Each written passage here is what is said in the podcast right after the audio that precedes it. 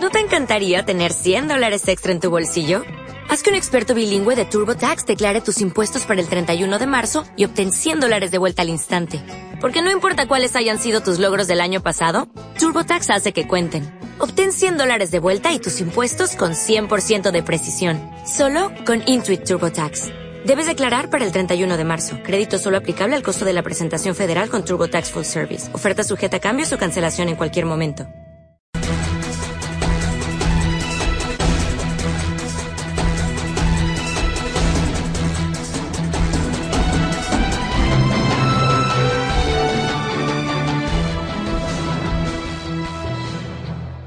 Bienvenidos queridos amigos y gracias por consultar nuestra página web magnificat.tv. Este es nuestro informativo semanal y estos son nuestros titulares. El expresidente israelí Simón Pérez ha pedido al Papa Francisco fundar una ONU de las religiones para condenar el terrorismo.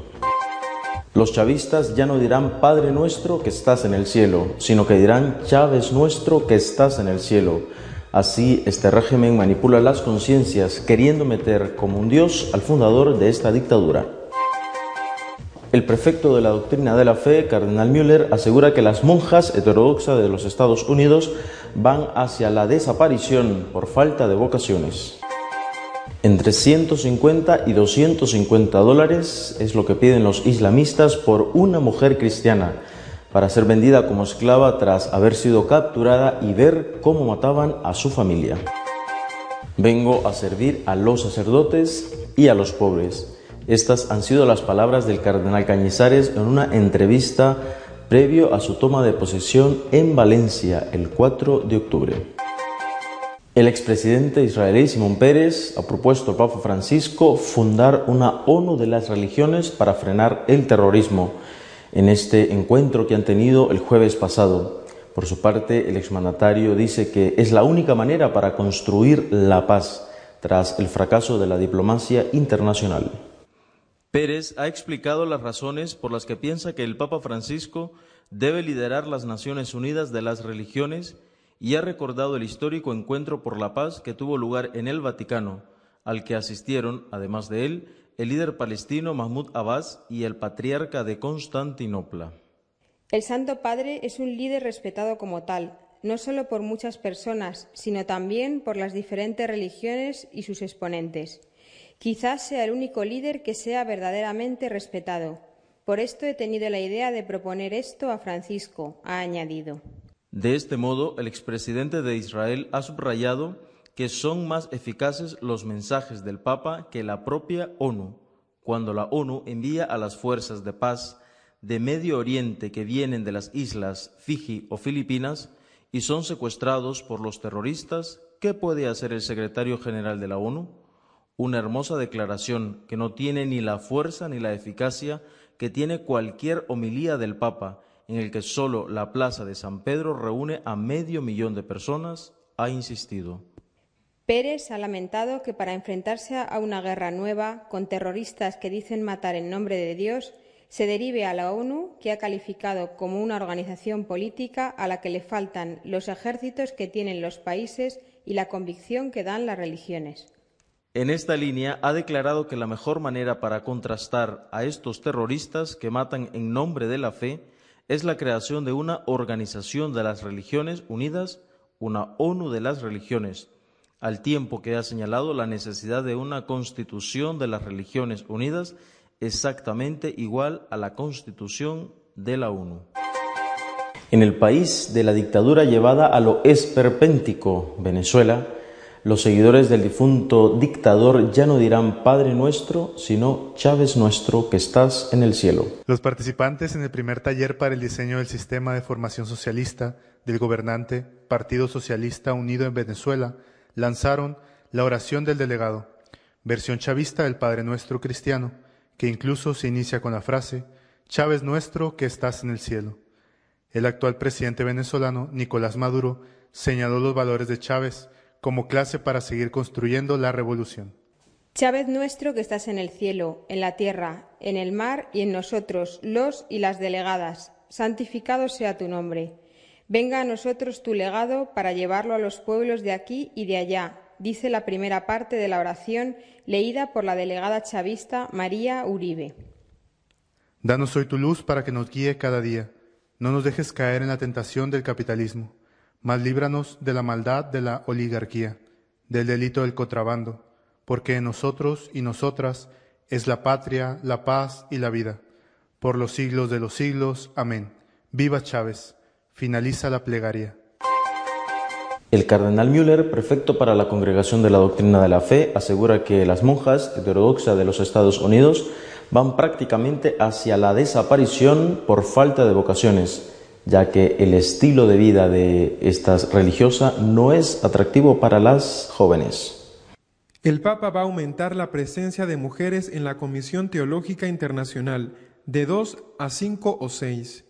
Lo revela el cardenal prefecto de la Congregación para la Doctrina de la Fe, Gerard Müller. El cardenal también se refiere al caso de las religiosas heterodoxas de Estados Unidos, asegurando que muchas monjas se quejan de la dirección que han tomado sus compañeras y advirtiendo que la falta de vocaciones las llevará a la extinción. El cardenal prefecto ha vuelto a hablar de la situación de las monjas americanas de la Leadership Conference of Women Religious con las cuales el mismo Miller ha tenido recientemente una compleja negociación. Tenemos que tener presente que no son todas las monjas americanas, sino un grupo de monjas reunidas en una asociación. Hemos recibido muchas cartas de otras monjas, pertenecientes a las mismas congregaciones que sufren mucho por la dirección que éstas están dando a su misión. Y después las congregaciones no tienen más vocaciones, ha añadido Müller, corriendo el riesgo de extinguirse. Hemos buscado sobre todo establecer una relación menos conflictiva, de rebajar las tensiones, también gracias al obispo Sartén, que hemos mandado para que negociara con ellas, un hombre amable. Tenemos que aclarar antes que nada que no somos misóginos, no queremos comernos cada día una mujer. Tenemos sin duda un concepto diferente de la vida religiosa, pero esperamos que podamos ayudarlas a encontrar su identidad. Mujeres cristianas, tras haber sido capturadas y ver cómo matan a todas sus familias, ahora son vendidas como esclavas por los islamistas. El precio de estas mujeres oscila entre 150 y 250 dólares. Según datos de la misión de la ONU en Irak publicados este lunes, al menos 2.250 mujeres y niños permanecen secuestrados en prisiones y viviendas de Mosul, Tal, Afar y otros enclaves de Irak. Las esclavas, apartadas a menudo de sus vástagos y obligadas a abrazar el Islam, se enfrentan a un sino atroz, ser vendidas al mejor postor en las ciudades iraquíes bajo control del Estado Islámico o desposarse con los mujahidines. Entre los compradores hay hombres llegados de algunos países del Golfo Pérsico. Los precios oscilan entre los 150 y 250 dólares dependiendo de su belleza.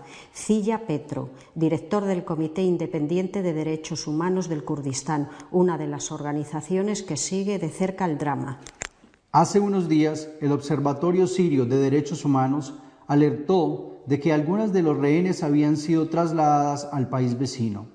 Elis, que ha impuesto su ley en amplias zonas de Siria e Irak, diluyendo la frontera entre ambos estados, ha repartido a 300 mujeres yadíes entre su legión de militantes, llegada de lugares tan dispersos como Estados Unidos, Francia o la región rusa de Chechenia. Según el citado observatorio, algunos barbudos han optado por vender a la sabaya, el término usado por Elis para referirse a las mujeres hechas prisioneras durante la guerra contra los infieles, a otros colegas por hasta mil dólares con propósitos nupciales. Es una tragedia inmensa, pero la comunidad internacional no ha hecho nada hasta ahora, se queja Petro. ¿Por qué se levantó la voz para denunciar el secuestro de niñas a manos de Boko Haram? y se guarda silencio ahora? Se pregunta consternado. Su ONG ha hundido un plan a la desesperada. Hemos pedido a empresarios y personas pudientes de Mosul que compren a las mujeres y faciliten así su liberación. El cardenal Cañizares tomará posesión de la diócesis de Valencia este próximo 4 de octubre, día de San Francisco de Asís. En una entrevista concedida al semanario diocesano, Ha dicho que va a servir a todos, pero especialmente a los sacerdotes y a los pobres. Para mí es muy emocionante volver a Valencia, dice el cardenal. He sido enviado como peregrino a muchísimas partes, y todo esto tenía que repercutir en la diócesis que ha sido tan generosa al desprenderse de un sacerdote. Ahora lo recupera y con la riqueza que me da haber pasado por tantos sitios, últimamente Roma. El haber estado allí junto al Papa da una visión de la Iglesia universal, que creo que va a ser una de las aportaciones que voy a poder hacer por don de Dios. Y después también mi gran preocupación que traigo a Valencia es, efectivamente, llevar la buena noticia a los pobres. Además, porque Dios habla, y en concreto a través de nuestro Papa, que con el nombre de Francisco y con todos sus gestos nos está diciendo que es urgente y apremiante dar la buena noticia a los pobres, estar con ellos con un amor de predilección por ellos. Necesitamos una unidad muy grande en la Iglesia para evangelizar, continúa diciendo. Sin esta unidad será imposible que llevemos a cabo la tarea tan apremiante y urgente como es traer la buena noticia del Señor a los pobres. Unidad también en España, que está realmente afectada y que es obra de todos. Y yo también me pongo a trabajar codo con codo para ayudar a esta España nuestra a que salga adelante con ese proyecto que es su vocación humanizadora. Sobre cómo recibió el nombramiento, afirma, simplemente me llamó el señor Nuncio para comunicarme esta noticia y yo la acepté como una misión que Dios me encomienda y con lo que caracteriza mi ministerio y mi lema episcopal Fiat voluntas tua, hágase tu voluntad. Porque la verdad no pretendo otra cosa más que eso. Y así voy a Valencia para cumplir la voluntad del Señor. Ella me guiará. Yo siempre digo que soy para todos, pero tengo dos predilecciones, los sacerdotes mis queridos hermanos sacerdotes, a los que dirijo un grandísimo abrazo lleno de acción de gracias y de súplica para que recen por mí, porque sin ellos no será posible la evangelización, y mi segunda predilección son los pobres. De alguna manera, estas son las dos predilecciones del Señor, los apóstoles, los necesitados, los enfermos, los que tienen el corazón desgarrado, y humildemente voy así a Valencia con ese ánimo. A continuación, el Padre Santiago Martín con el comentario editorial de esta semana. Esta vez nos habla sobre la fiesta de este 8 de septiembre en la que se celebra el nacimiento de la Virgen María, donde se podrá ganar indulgencia plenaria dentro del año jubilar que el Papa ha concedido a los franciscanos de María.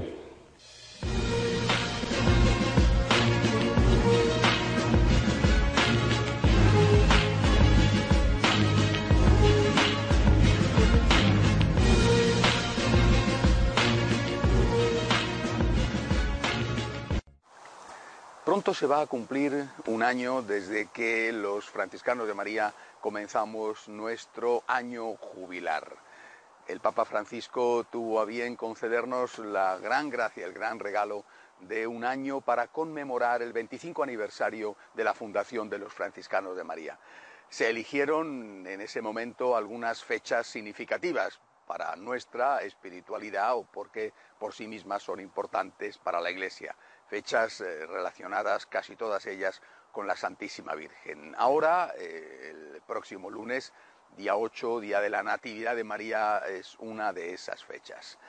¿Por qué es tan importante para nosotros, los franciscanos de María, por qué es tan importante la Santísima Virgen? Yo contestaría a esta pregunta simplemente con una respuesta, porque somos católicos.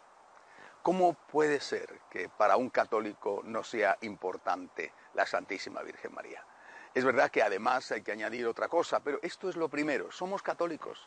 Simplemente por eso, yo soy católico y por lo tanto amo a la Virgen y la amo apasionadamente. Y por mucho que la ame, jamás la amaré tanto como la ama su Hijo, nuestro Señor, que precisamente por ser hombre verdadero, amaba a su madre como lo hacen todos los buenos hombres del mundo.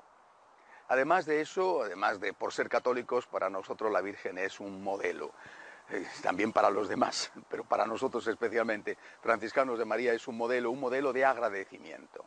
Es decir, nadie como ella nos enseña a ser puros, es la purísima, a ser puros en nuestra relación con Jesús, a nuestra relación con Dios. Ella, por encima de cualquier otro, se acercó a Dios, se puso a disposición de Dios, sin cálculo, sin interés, sin eh, buscar nada y también sin temer nada. Ella era la que de una forma absoluta decía continuamente, me fío de ti, te quiero, te adoro y te doy gracias. Para María todo era acción de gracias. No había otra cosa en ella más que una gratitud infinita. Y cuando nosotros en nuestro carisma, en nuestra espiritualidad, intentamos acercarnos a Jesús para amarle con un corazón agradecido, para amarle con un amor eucarístico, descubrimos que la Virgen María es el modelo perfecto.